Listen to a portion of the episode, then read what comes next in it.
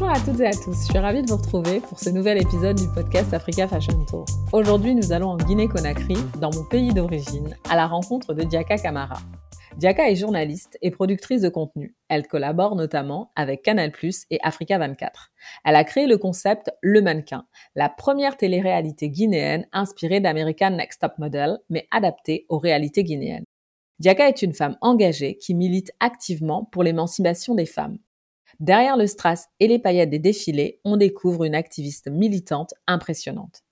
Je vous remercie d'être de plus en plus nombreux à me suivre dans ce voyage virtuel à travers les capitales de la mode en Afrique. Habituellement, je vais à la rencontre de designers ou d'organisateurs d'événements. Dans cet épisode, on va retrouver un entrepreneur storyteller, un acteur important de la promotion de la créativité africaine au-delà des frontières du continent. J'espère que vous prendrez du plaisir à écouter cet épisode. À très vite, en Afrique ou ailleurs. Le podcast est disponible à l'écoute sur Spotify, Deezer, Apple Podcast, Google Podcast et encore. Vous avez tous les liens sur le site internet Africa Fashion Tour. Tous vos commentaires et vos suggestions d'invités sont les bienvenus. Bonne écoute.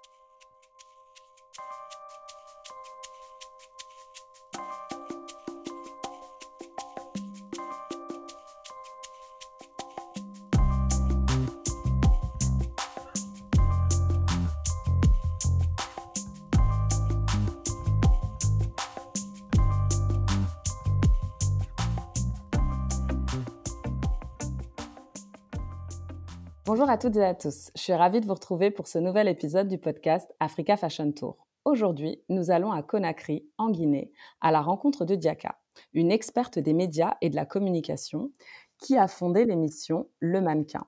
C'est la première télé-réalité guinéenne. Diaka va nous parler de son parcours et de son initiative de promotion de l'industrie de la mode et du mannequinat sur le continent africain. Bonjour Diaka, comment vas-tu? Bonjour, je vais bien, merci. Et vous?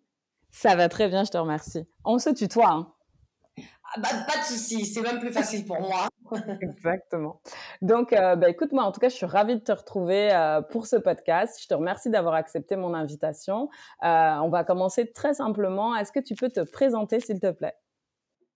Bonjour à tous et à toutes. moi, c'est Diaka Kamara. Je suis CEO de CBC Worldwide Communication and Production Company, une agence de com et de production audiovisuelle basée en Guinée. Je suis journaliste, euh, présentatrice et productrice d'émissions télé et créatrice de contenu audiovisuel. Ok, waouh, super. Euh, je sais que, euh, que, tu as également passé une partie de ta vie, me semble, aux États-Unis. Est-ce que tu peux nous parler un petit peu de ton parcours et bah, des différents voyages que tu as pu faire avant de revenir en Guinée? J'ai grandi aux États-Unis. J'ai fini mon high school et l'université là-bas.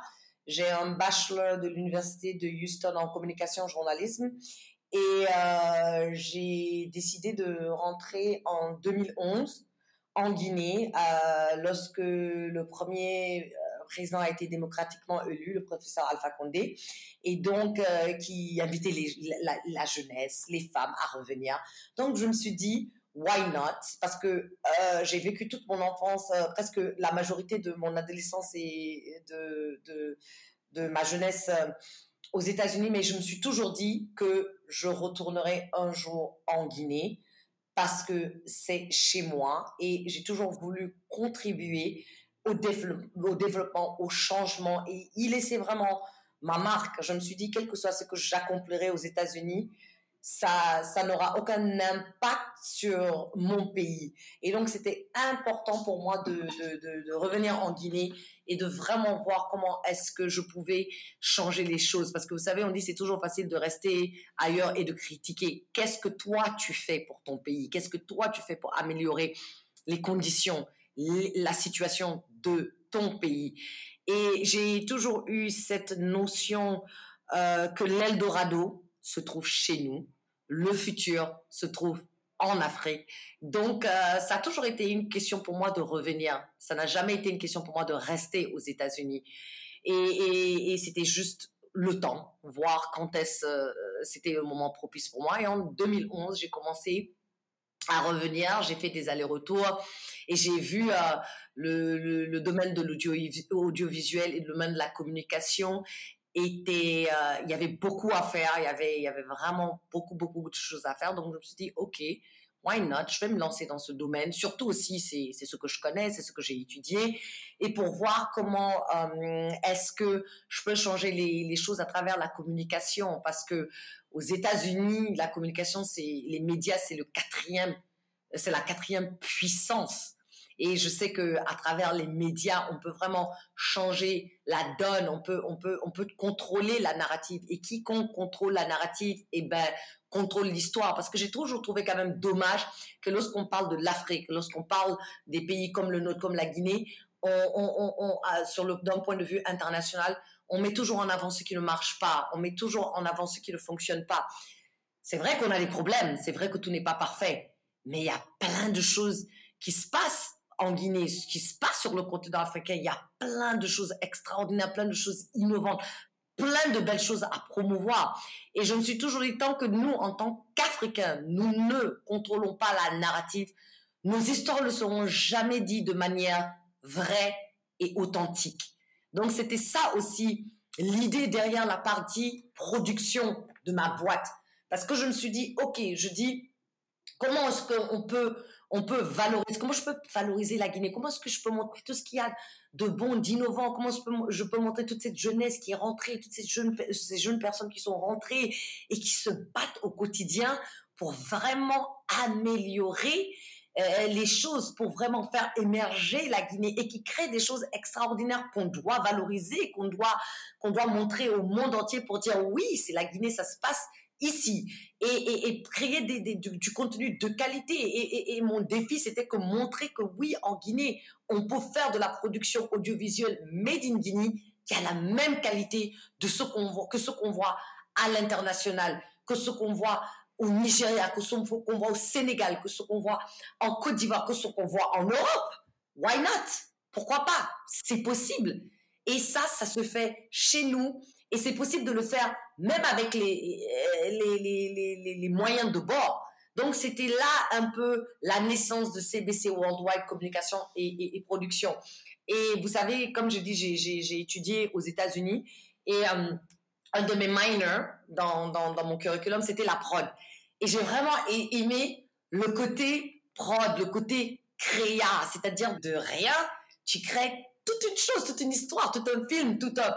Et donc, ça m'a beaucoup marqué, mais j'ai continué dans mon... Je me suis focalisée toujours sur le journalisme parce que pour moi, c'est un moyen de dire la vérité, de rétablir les faits et, de donner la parole à ceux qui sont sans voix et de lutter contre l'injustice et, et, contre plein de mots sociaux qu'on voit dans nos sociétés africaines. Donc, bref, voilà. Ah, merci beaucoup pour, euh, pour ce partage passionné. On sent beaucoup de passion dans euh, ta manière euh, de t'exprimer et d'exprimer tes convictions. Je trouve ça super intéressant que toi, tu expliques comment, en fait, bah, cette volonté de revenir dans ton pays d'origine pour pouvoir y travailler, c'était quelque chose qui t'a toujours animé. parce qu'on entend parler beaucoup du phénomène des repates, mais on sent que c'est des personnes qui commencent à penser à ça bah, finalement il y a un an, deux ans et qui commencent à y réfléchir. Et toi, on sent que c'est quelque chose qui t'anime depuis très longtemps. Alors, tu parles de, as parlé du métier de journaliste, tu as parlé du métier de, producteur. Euh, du coup, en tant que journaliste, tu interviens euh, dans quels médias et euh, où est-ce qu'on peut te retrouver en fait? Mais écoutez, en tant que journaliste, je suis indépendant, donc quand je couvre des événements, j'ai fait des articles et je les partage sur les sites de la place. Et quand je fais des reportages, j'ai par exemple j'ai fait un reportage sur le mariage précoce qu'on retrouvera dans Enquête d'Afrique euh, pour Canal. Euh, j'ai fait aussi euh, des documentaires, un sur Ebola, qui est un sur un sur 100, que vous retrouverez aussi, qui est passé sur Africa 24, mais que vous retrouverez aussi sur, qui est passé sur toutes les télés ici, et qu'on retrouve aussi sur YouTube, sur CBC TV.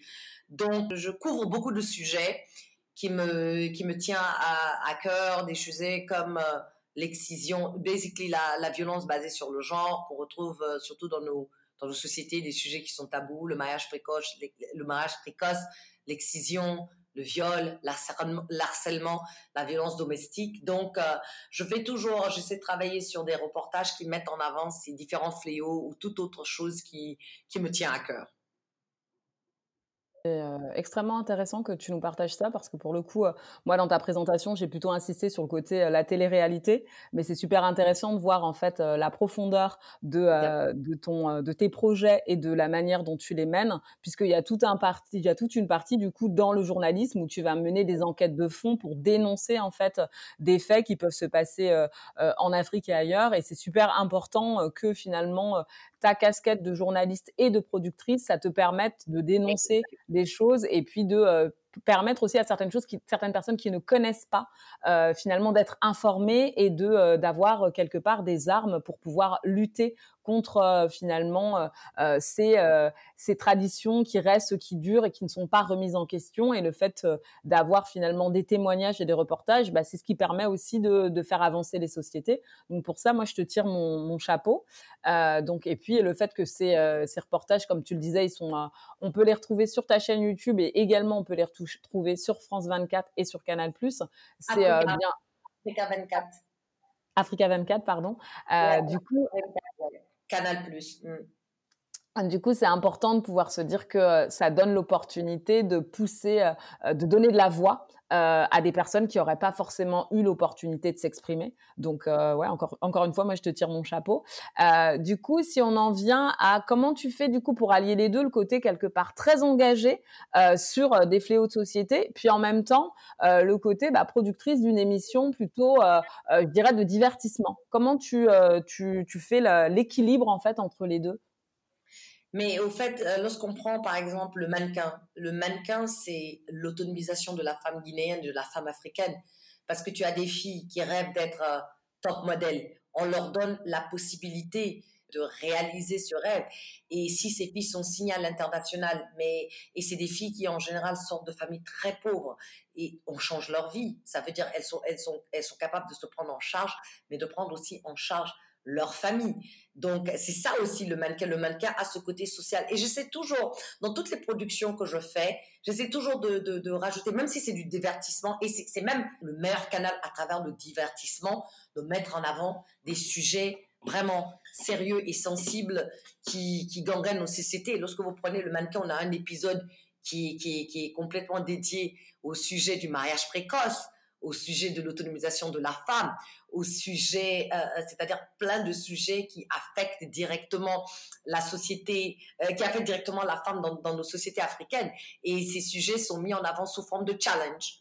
Par exemple, on a eu, un challenge où les filles euh, euh, devaient aller parler à un groupe de jeunes filles qui étaient dans une académie de foot féminine qui venait d'être créée, c'est une première en Guinée, et échanger avec les filles sur des sujets qui concernent les filles, l'éducation, euh, les droits matrimoniaux, le mariage précoce, l'excision, et, c'était un sujet de débat. Et elles ont été formées par une ONG de la place et sont parties avoir ces conversations avec ces filles. Donc je profite pour ces émissions que je sais auront une grande portée et qui vont toucher beaucoup de monde pour, pour mettre en avant aussi euh, des sujets qui, qui, qui, sont sensibles. Et, c'est une des meilleures plateformes euh, pour le faire à travers le divertissement de parler des sujets qui sont vraiment extrêmement importants dans notre société. Donc, euh, il y a un autre sujet aussi, l'assainissement, qui est, qui est un de nos, euh, qui est je pense qu'il y a un, un très grand problème en Afrique en général et aussi en Guinée. Et on a eu euh, un challenge là où les filles devaient aller, une des épreuves, c'était, on les a mis sur une plage de la place qui était très sale. L'épreuve consistait à aller chercher les gens du quartier qui vivent dans ce quartier, les, les mobiliser, c'est-à-dire les inspirer à venir les aider à nettoyer cette plage et la fille qui rassemblait le plus de personnes qui arrivaient à remplir le plus de sacs bleus gagner le challenge. Et là, on met en, avant l'importance de, d'assainir euh, euh, chez soi, l'importance de la propreté. Et donc, euh, c'est ça, avec l'UNICEF, on a travaillé avec l'UNICEF pour promouvoir la vaccination. Comme vous savez, en Afrique, c'est, un peu, c'est un sujet un peu difficile pour faire vacciner les enfants. Et donc, l'UNICEF a travaillé pour, avec les, les, filles, les candidates, et elles étaient en mode agent communautaire. Elles sont parties sur le terrain avec des agents de l'UNICEF pour essayer de sensibiliser ces femmes euh, sur les, bienfaits de la vaccination, pourquoi c'est important de vacciner leurs enfants? Donc, euh, j'utilise toujours ces différentes euh, plateformes dans toutes les, dans, dans tout ce que j'essaie de faire, j'essaie toujours de faire passer aussi un message, un message de société, un message pour pouvoir vraiment changer les mœurs. Et comme je dis, des fois aussi, c'est dans la rigolade qu'on fait passer les messages, dans la rigolade que on arrive aussi à changer les choses sans plutôt mettre un peu trop d'accent, sans plutôt mettre trop le, sérieux. Parce que des fois, si quand tu mets le sérieux devant, pouf, pouf, paf, les gens reculent. Et alors là, euh, à travers l'amusement, à travers la rigolade, à travers le divertissement, tu fais passer les, messages et ça passe, et ça passe. Voilà. C'est vraiment super intéressant que tu nous expliques cette démarche. Du coup, ce côté engagé à 100% et que tu utilises cette manière que tu as d'expliquer, en fait, c'est vraiment de la, pour moi de la, de la théorie. C'est extrêmement intéressant, c'est de se dire que tu te sers clairement du divertissement pour aller enfoncer des portes et pour aller provoquer des changements. Et pour le coup, c'est c'est vraiment, je suis vraiment ravie d'avoir eu l'opportunité d'échanger avec toi sur ces, ces questions-là parce que pour le coup, moi en général, quand j'arrive des interviews, euh, je pose pas trop de questions avant parce que j'aime bien découvrir en fait euh, en même temps. Ça garde une certaine forme de spontanéité à l'interview. Et là, du coup, je suis complètement bluffée. Donc, euh, bravo encore une fois. Et là, ce qui me vient, c'est que du coup, on a avancé vraiment dans le dans le vif du sujet par rapport au mannequin avec avec en fait à l'émission en tout cas le mannequin avec le fait que toi tu profites de des challenges pour aller toucher les faits de société. Mais est-ce que tu peux nous expliquer le concept depuis le départ de cette de cette de la première télé-réalité guinéenne? Ça consiste en quoi en fait cette cette télé-réalité le mannequin? Voilà, l'objectif du mannequin comme j'ai dit, c'est la valorisation du, du, mannequinat et de la mode en Guinée d'abord et bien sûr sur le continent africain. Vous savez, en Guinée, euh, lorsqu'on parle de mannequin, euh, avant l'émission, les gens ne considéraient pas le mannequinat, et ça c'est même en Afrique, hein, c'est pas seulement particulier à Guinée, comme un métier. Alors que c'est un métier, c'est l'un des métiers les plus difficiles au monde, et pas mannequin qui le veut. Et donc je voulais changer ce stéréotype briser ce tabou pour dire, écoutez, le mannequinat, c'est un métier, c'est un des métiers les plus difficiles au monde. C'est un métier à travers lequel on peut vraiment gagner sa vie et permettre aussi à ces filles de vivre ce rêve et en même temps de valoriser la Guinée. Comment ça?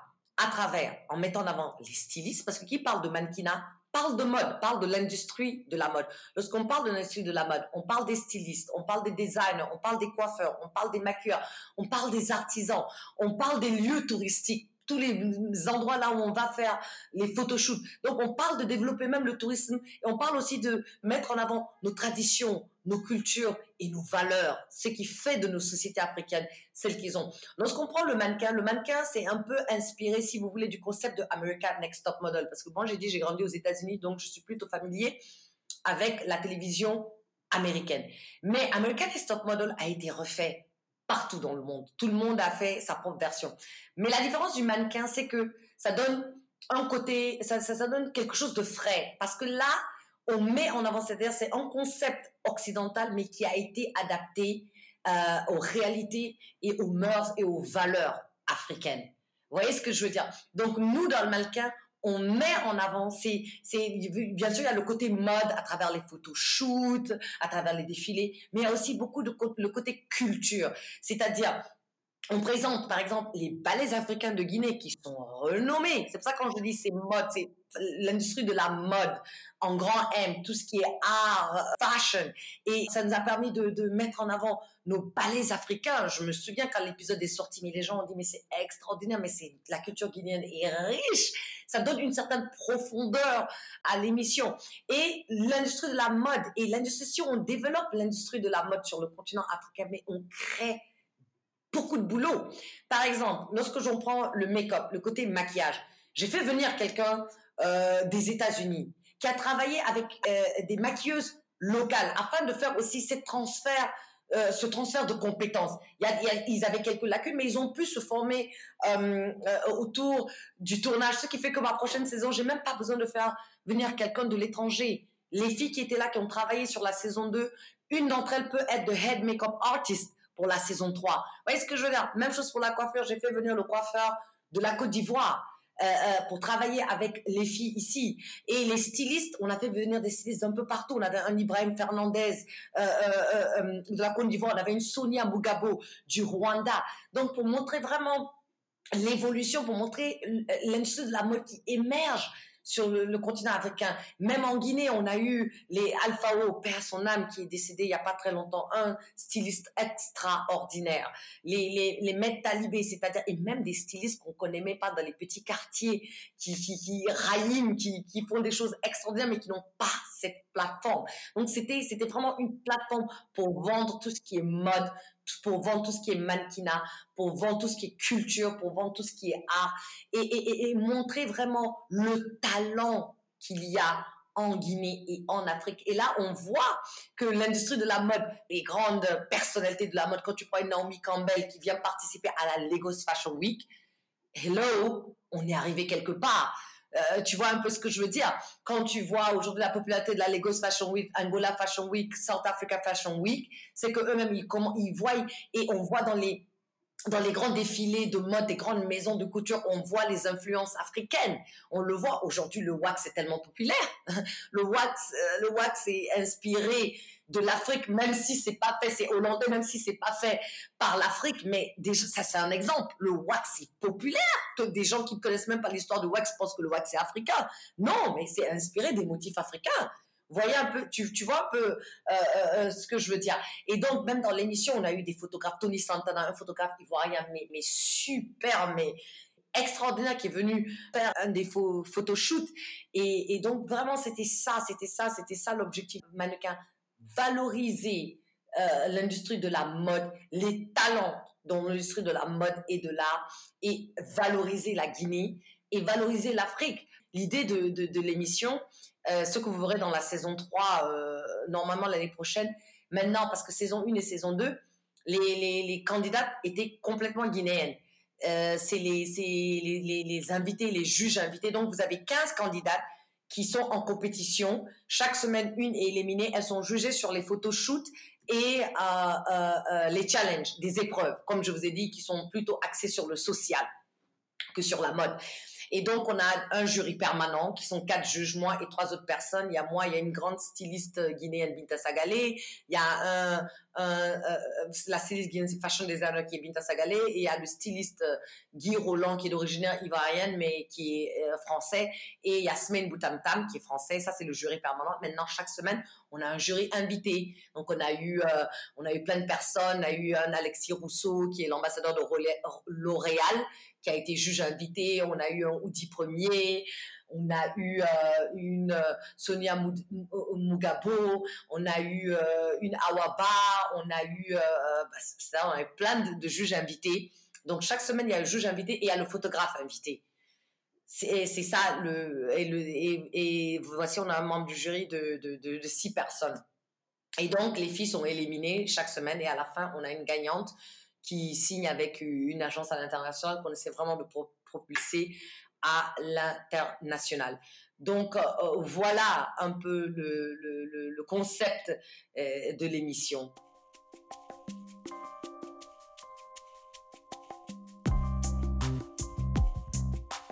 Très bien, merci beaucoup. Donc du coup, euh, ce qui est intéressant et hum, là, comment dire, en termes de production et de concept, c'est vraiment que tu as su allier le côté social, puisque les challenges, ce sont des challenges euh, vraiment euh, ce que tu expliquais en fait au début de cette interview, où on va sensibiliser en fait à la fois les mannequins et les populations sur des faits de société, et puis en même temps, on a l'exposition de toute une population locale guinéenne qui va travailler en collaboration avec des professionnels que tu vas aller euh, caster dans le monde entier, en Afrique, mais pas que, de manière à ce qu'ils puissent avoir ce transfert de compétences. Donc pour le coup, c'est vraiment euh, une émission de divertissement, mais qui va permettre euh, de former et euh, tu as beaucoup insisté sur le fait de promouvoir aussi les talents et tous les talents. Et euh, ce que j'aime bien dans ce que tu décris, effectivement, c'est le fait que tu as identifié tous les acteurs de la chaîne dans l'industrie de la mode, depuis les artisans jusqu'aux photographes, jusqu'à la maquilleuse, jusqu'au coiffeur, pour montrer qu'en fait, quand on développe l'industrie de la mode, ben, en fait,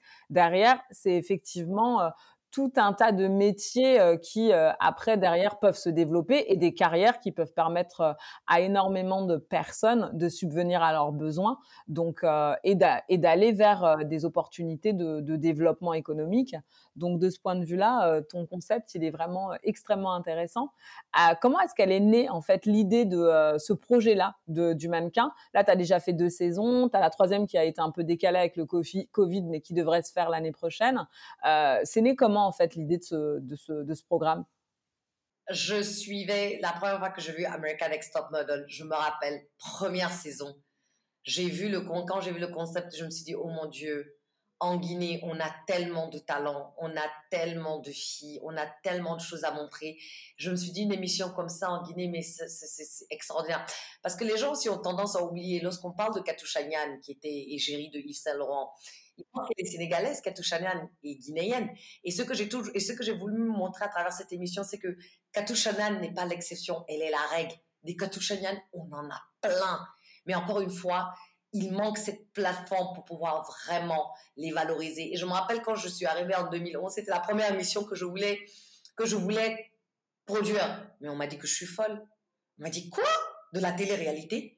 Quel parent va te donner ses filles pour vivre un mois quelque part, sans contact et tout et tu, tu n'auras jamais, ça ne va jamais se produire. La Guinée, ils sont pas prêts, les mentalités, ils sont pas prêts. Même quand je suis partie voir les sponsors pour pour financer la production de Mademoiselle Camara. On apprécie votre courage, votre bravo, mais la Guinée n'est pas prête pour ce genre d'émission. Et donc, j'ai donc j'ai mis j'ai mis le mannequin de, de, côté. J'ai commencé Top 10. Top 10, c'est la première émission que j'ai produite, qui est une émission euh, musicale qui est basée sur 106 and Park de BET, là où on count dans les 10 meilleurs hits euh, du Billboard américain. Et j'ai dit, et je me suis dit, et je vais donner la parole aux artistes guinéens. Donc c'est un mélange des deux, l'Occident et, le continent africain. Donc tu avais, c'était les 10 meilleurs hits euh, sur le Billboard, c'est-à-dire les vidéos qui étaient rates en ce moment sur le Billboard 100. Et je recevais les artistes guinéens locaux qui ont du talent extraordinaire, mais qui n'ont pas de plateforme. Et donc, c'est cette émission qui m'a, si, tu veux, même m'a propulsé, m'a donné une célébrité et une certaine popularité. Et donc, mais j'ai continué à pousser. Donc, chaque année, mannequin me dit non, mais ça va pas, ça ne marchera pas. Il m'a fallu huit ans pour faire la saison 1 du mannequin. Finalement, en 2018, j'ai eu le financement, j'ai pu boucler le financement. Je pense que même mon sponsor, parce que le premier sponsor à m'accompagner, c'était la Sobragui du groupe Castel. Et il m'a dit, Madame Camara, le directeur général, c'était tellement drôle. Il m'a dit, Madame Camara, j'admire votre courage, votre persévérance. Et je suis prêt à vous accompagner. On va tenter, on va voir ce que le mannequin va donner. Et donc, c'est comme ça. J'ai fait le casting, j'ai lancé le casting et j'avoue que je m'attendais même pas à avoir beaucoup de personnes. Je me suis dit, OK, euh, euh, euh, parce que si on fait le casting, je dis, OK, d'accord, on va voir si on a peut-être, peut-être si on a peut-être 20, 30 personnes qui se, qui, se, qui se présentent, on pourrait essayer de trouver 15 parmi ces personnes. J'étais choquée plus d'une centaine de personnes. On a fait un casting de trois jours. C'était des centaines. I was like, j'étais là, mon Dieu. Et donc, et, ils sont venus. Et, quand je parle de tradition et de mœurs, et c'est là que je vais en venir. Donc, ces filles, on a demandé un minimum de 18 ans. Elles sont venues, je me rappelle, on a fait le premier casting. Et on avait fait vraiment, et comme j'ai dit, euh, je n'étais pas déçue, il y avait, du, potentiel extraordinaire. Et après, deuxième jour, on fait le callback, on appelle donc, ah, finalement, on est avec les 20 dernières filles. Et je me et j'ai dit à, mes, juges, je leur ai dit, les juges du casting, savais c'est quoi? Je dis, gardons 20 à 20, je pense qu'on a gardé 25 filles. Je dis, parce que je vous promets, ils vont être très choqués quand on va leur dire qu'on a besoin de la permission de leurs parents. Ils ont dit, quoi? Non, mais non, mais non, on va. J'ai dit, je connais mon pays, suivez. Donc, on rappelle les 30 filles. Et on leur a dit depuis le premier jour, vous savez, vos parents savent que, savent que vous êtes là. Oui, oui, oui, oui, ils nous ont donné la permission. Donc on est là maintenant, je dis, bon les filles, et ça, vous voyez, quand vous voyez, la saison 1 dans le casting épisode 1, vous voyez, je dis, bon, vous savez, c'est vrai, c'est une émission, c'est une télé-réalité, c'est vrai que vous êtes majeur, vous avez 18 ans, félicitations et bravo. Mais vous savez, on est africain, on reste africain et on dit dans toute chose, avant de se lancer dans toute chose, il faut la bénédiction des parents. Donc toutes les filles qui sont là, je vous ai, depuis le premier jour, je vous ai demandé est-ce que vos parents savent que vous êtes là? Ils vous ont donné leur bénédiction, vous m'avez dit oui. Eh bien, on va mettre ça au test. Vous allez appeler vos parents parce qu'il faut que je parle à vos parents. Il faut que je voie vos parents. Et vos parents vont nous accompagner jusqu'à la villa dans laquelle vous allez rester pour qu'ils s'assurent que tout est bien, les conditions dans lesquelles vous allez vivre. Parce que sans ça, je ne parle pas aux parents de quelqu'un. Tu ne participeras, participeras, participeras pas à l'émission. Parce que à la fin de la journée, nous restons africains, donc nous, avons des traditions et, des mœurs que nous devons observer. Il y a des parents qui ont dit non, parce qu'encore une fois, il y avait ce concept que du mannequinat, c'est du n'importe quoi, c'est de la prostitution, c'est du banditisme, et tout et tout.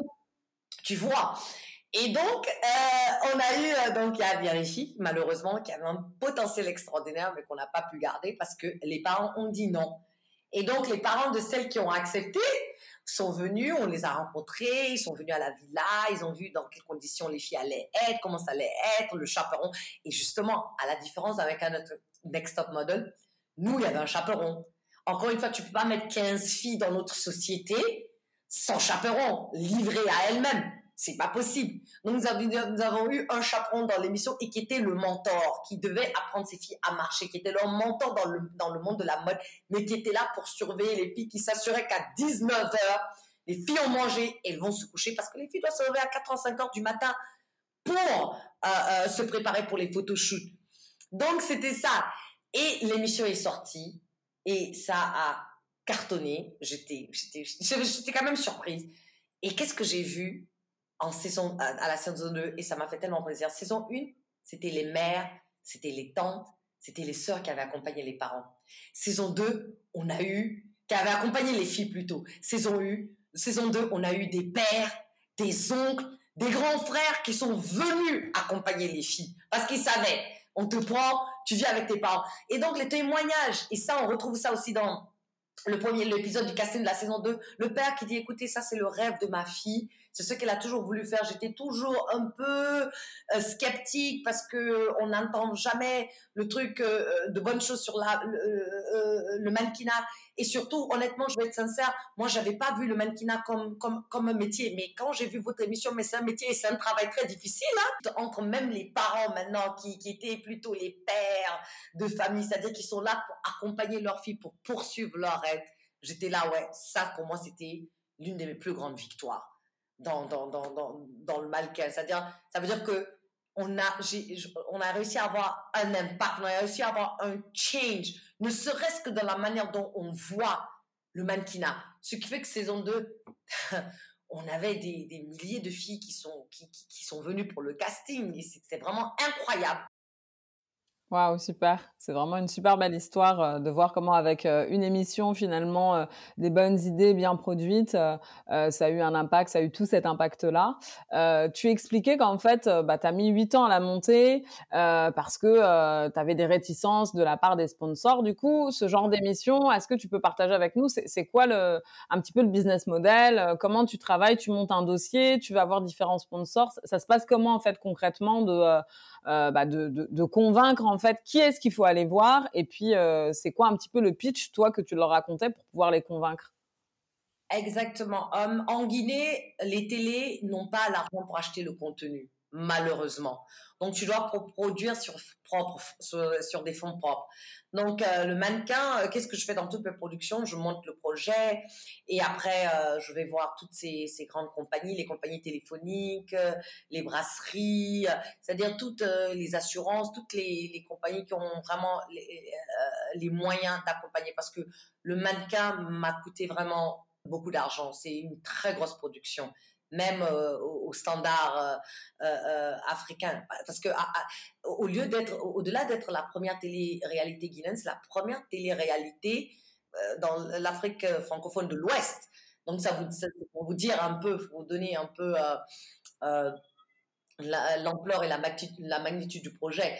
Et donc, les sponsors, pour pouvoir assembler mon budget de production, les sponsors, justement, quand ils sponsorisent et en contrepartie, ils sont dans l'émission. C'est pour ça que quand vous verrez l'émission, vous voyez, vous retrouvez toutes les, personnes qui m'ont accompagné en forme de produit placement. Parce que moi, je leur dis, on fait du produit placement. C'est-à-dire, les candidats sont là peut-être avec un t-shirt Guinea, parce que pour Saubargui, c'est la marque Guinea qui nous a accompagné, la marque de boisson de jus Guinea. Donc on retrouve un peu Guinea un peu partout. Et après, quand la production, on fait du produit placement, ce qui fait que aujourd'hui, c'est éternel. Et ce que je leur dis, je dis, votre marque sera associée à jamais à, cette émission. Et, au-delà de la Guinée, ça, ira partout dans le monde parce que on, a mis l'émission sur, les réseaux, non seulement sur la page Facebook, mais aussi sur YouTube.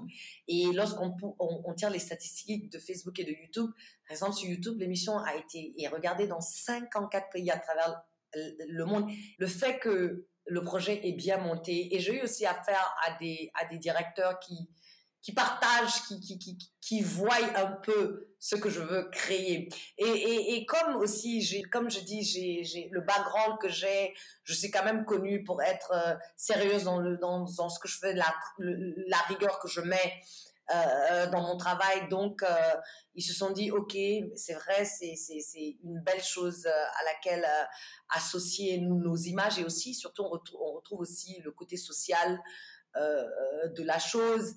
Donc, euh, c'est comme ça. C'est comme ça que c'est ça mon business euh. Euh, je monte le projet et maintenant, je monte le projet et je vais lever les fonds avec les différents sponsors et en échange, je fais du produit placement dans l'émission pour eux. Voilà, c'est ça la publicité pour eux. Et donc maintenant avec la popularité, du mannequin, je suis vraiment là en train de discuter, de négocier avec une chaîne de télé pour qui est vraiment intéressé par, par, par, l'émission, quoi, qui chercherait vraiment à racheter l'émission. Donc là, c'est autre chose. Ok, super. Et du coup, ça, prend, ça te prend combien de temps euh, à peu près entre le moment où tu vas monter euh, euh, En tout cas, tu nous as dit, le mannequin, tu as mis 8 ans, mais quand tu as commencé à avoir des portes s'ouvrir, ça met combien de temps pour te dire, bah voilà, moi j'ai mon budget, je vais commencer à faire ma levée de fonds pour avoir suffisamment pour lancer l'émission? Ça, ça, ça met combien de temps en fait? De lever les fonds et à finir la production six mois. C'est-à-dire six mois, tu as cinq mois de... Non, tu as trois ou quatre mois de préparation, lever les fonds, euh, confirmer les invités, les gens qui vont venir, que ce soit en termes de, de stylistes, en termes de juges invités, en termes... Tout ça là, parce qu'avec les, emplois du toit des uns et des autres, c'est beaucoup de travail. C'est énormément de travail. Lancer la communication autour du casting et produire. Et la production même nous prend un mois 30 jours, jour pour jour de production, là où on tourne, on tourne euh, essentiellement presque euh, entre 16 euh, à 18 heures par jour, hein, c'est-à-dire 5 heures du matin à 22h, 23h, 2 heures du matin à 22h, 23h pendant 30 jours de suite. Et ensuite, on prend un autre mois la post-production, c'est-à-dire tout ce qui est montage, habillage et, préparé, parce que la saison, c'est 13 épisodes. Donc, c'est ça. Donc, euh, basically, ça nous prend six mois. C'est pour ça, pour cette saison, la saison 3, on était obligé d'annuler parce qu'avec le Covid, c'était pas possible quand on parle de six mois de préparation. Et là, on fait, pour la saison 3, on fait un casting panafricain. C'est-à-dire, les filles, on va aller dans, dans, dans des pays africains pour aller caster des filles qui viendront ensuite participer au grand casting ici en Guinée et faire partie des 15 filles qui vont compétir. Donc, on va avoir des filles, hormis les Guinéennes même, on va avoir des filles qui viennent d'autres pays africains pour venir compétir en Guinée. Et, et, et, cette fois-ci, saison 3, qu'est-ce qu'on fait si la gagnante est une étrangère? La saison, la prochaine saison 4 se fera dans le pays de la gagnante. Donc voilà, donc euh, avec le Covid, c'était, impossible malheureusement, donc on est obligé de reporter la saison 3 à 2021.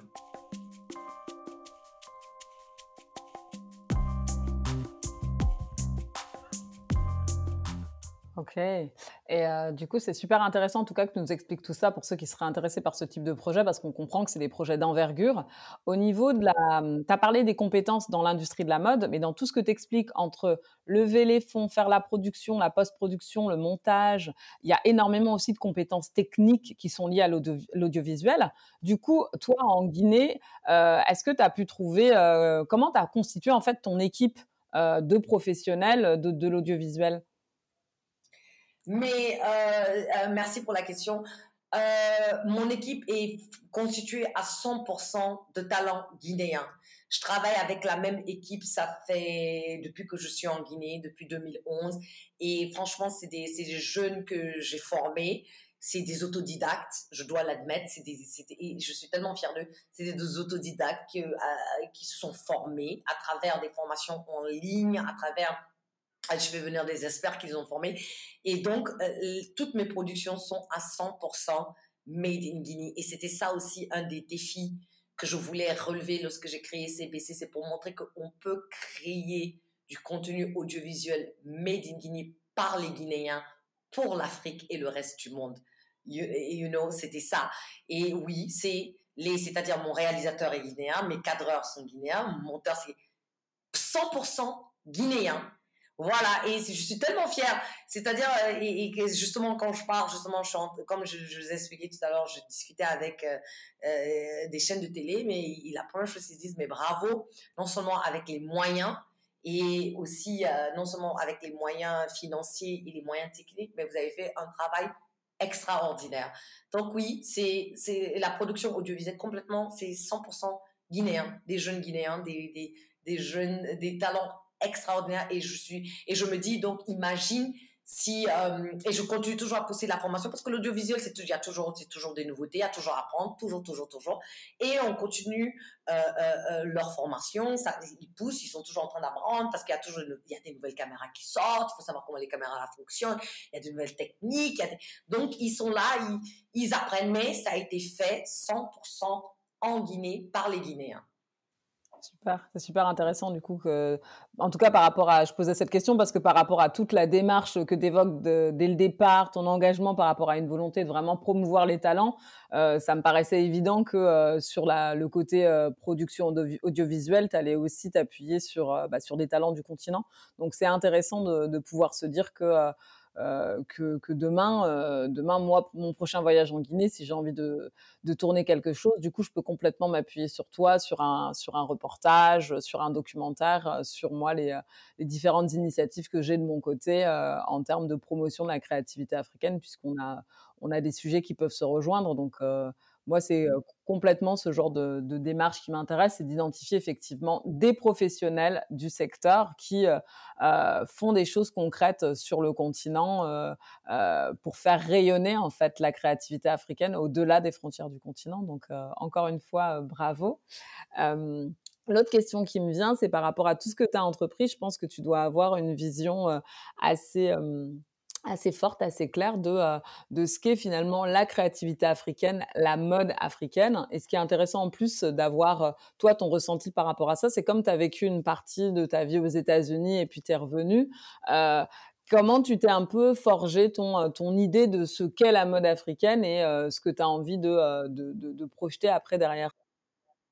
Pour revenir même sur le commentaire que tu viens de juste faire euh, il y a quelques minutes, euh, lorsque tu disais c'est bien de savoir qu'il y a des gens qui, qui, produisent euh, en Guinée. Mais oui, là par exemple, maintenant je, produis pour Canal, je produis pour Enquête d'Afrique. Je, je, là, je viens de finir un, un, un, tournage pour Réussite pour, euh, pour, pour Canal. Et au fait, j'ai fait partie, ils m'ont mise dans une formation Afrique au là où ils sont à la recherche de producteurs euh, sur le continent africain qu'ils qu'ils forment à travers des formations. J'ai suivi la formation euh, à, à, à, à Abidjan et au Sénégal qui forment pour vraiment pouvoir euh, filmer et monter dans, dans l'esprit de, de, Canal par leur standard à eux, parce qu'ils se sont rendus compte que c'est mieux de travailler avec des producteurs qui sont déjà en Afrique que de faire venir des équipes de l'Europe, alors qu'il y a des gens qui ont du talent, qui ont juste besoin de, de, de cet appui. Donc là, j'ai, comme j'ai dit, j'ai fait le reportage sur le mariage précoce pour Enquête d'Afrique. J'ai fait aussi un reportage pour Réussite pendant le Covid. Ils ont fait un Réussite euh, spécial Covid et euh, j'ai fait un reportage sur un jeune Guinéen innovateur, Muntaga Keita, qui avait créé une tablette guinéenne pour aider à détecter le Covid. Donc c'est moi qui ai fait ce reportage. C'est passé dans un Enquête d'Afrique, dans un spécial Réussite Covid. Donc oui, et, effectivement, et, pour enchaîner ce que tu as dit, c'est c'est super maintenant que euh, quand on voit des, des, des, des, compagnies comme Canal maintenant qui font appel à des producteurs euh, africains pour créer du contenu pour eux au lieu d'aller de faire venir leurs équipes de, de, de, l'Europe pour venir faire le tournage eux-mêmes. Donc, euh, Exactement, tout à fait, pour, pour vraiment renchérir ce que tu viens de dire. Maintenant, si tu peux me répéter la question que tu, tu as posée tout à l'heure. Euh, en tout cas, je te remercie d'avoir précisé ce point parce que pour le coup, c'est important de, clarifier ça et puis surtout de bien valoriser euh, qu'aujourd'hui, euh, le travail que tu fais de production, bah, c'est effectivement d'un côté par rapport à tes émissions, mais c'est aussi, tu vas venir bah, proposer des programmes, produire des programmes pour différentes chaînes et aujourd'hui, ton, expertise, elle est reconnue pour ça. Donc, c'était important de le souligner. Moi, je te posais la question de, ta définition de la mode africaine. Comme c'est un, un sujet en en tout cas à travers le mannequin guiné que, tu abordes. Et moi, c'est toujours une question que, que, à laquelle je tiens, je tiens à la poser aux différents euh, professionnels du secteur que j'interviewe. Euh, toi, voilà, quand tu, quand tu penses à la mode africaine, quand tu la définis, qu'est-ce que ça t'évoque? La mode africaine, pour moi, c'est fun. C'est-à-dire, c'est gay, c'est joyeux, c'est beaucoup de couleurs, c'est riche. Voilà, en fait, c'est ça. C'est synonyme pour moi de, de richesse, c'est vibrant. Voilà, la mode africaine pour moi, elle est vibrante, C'est synonyme pour moi de feel good. C'est-à-dire quand je, vois les stylistes, les différents stylistes africains, c'est toujours, eh, tu portes un habit et puis tu te sens bien, you feel good, tu te sens, tu te sens happy, au fait, tu te sens bien dans ta peau parce que je trouve que la mode, la mode africaine valorise euh, la féminité, valorise euh, nos, curves, comme on dit, nos formes, exactement, valorise les formes de, de, la, de la femme africaine, ça, ça, ça, ça, met en valeur des formes de la femme même, en général, et ça accentue ces formes, ça, ça les met en, en valeur, ça, célèbre les formes de la femme. Voilà, donc euh, pour moi, c'est la mode africaine, c'est synonyme de célébration de la femme Très bien, je te remercie beaucoup. En tout cas, on sent euh, beaucoup de joie et beaucoup de passion. Et je pense que ce qui est intéressant dans ce que tu décris, c'est que c'est plus un sentiment en fait. C'est plus quelque chose de voilà, de joyeux, de gai, de pêche en fait. Et euh, c'est à ça que tu l'associes, c'est à quelque chose euh, d'énergique. En tout cas, moi, je te remercie beaucoup pour ce partage. Euh, tu m'as raconté euh, plein de choses extrêmement intéressantes, moi, sur un métier que je connais pas, euh, sur tout ce qui est lié à l'audiovisuel. moi, ma démarche avec l'Africa Fashion Tour, c'est vraiment d'aller rencontrer des professionnels qui contribuent à faire rayonner l'industrie du textile. Et pour le coup, je rencontre des designers, mais je tiens aussi à rencontrer des organisateurs d'événements ou des personnes qui ont créé des concepts comme le tien, parce que je trouve que c'est aussi intéressant de voir tout l'écosystème qu'il y a derrière la mode, parce que dans la mode, il y a il y a l'artisan qui fait un vêtement, mais il y a tout un tas de choses autour. Et pour le coup, toi, tu as un excellent exemple de euh, rassembler tous les professionnels du secteur euh, autour d'un événement. Et en plus, la force que tu as, c'est que derrière, tu as vraiment cette, euh, cet engagement qui est presque un engagement politique. Moi, j'ai envie de dire Diaka président parce que tout ta... Non, c'est vrai, tout, ton, tout ton, ton, discours au début, on sent vraiment que tu as une implication qui est sincère et qui, est, qui t'anime, quoi. Et que euh, que, comme tu dis, c'est du divertissement, mais en vrai, on n'est pas là pour rigoler, en fait. On est là pour faire les choses de manière très sérieuse et professionnelle et pour vraiment faire avancer les choses. Et pour ça, euh, moi, je, encore une fois, je te tire mon chapeau, bravo. Merci.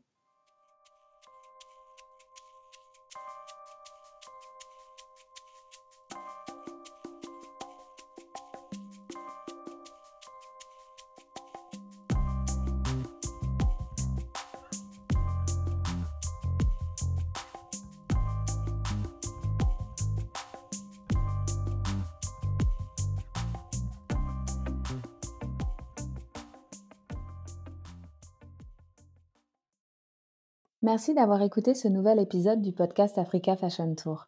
Pour contribuer au rayonnement de la créativité africaine au-delà des frontières du continent, parlez-en autour de vous. Faites-moi part de vos commentaires et suggestions d'invités. Donnez votre avis. Je vous dis à très bientôt, en Afrique ou ailleurs.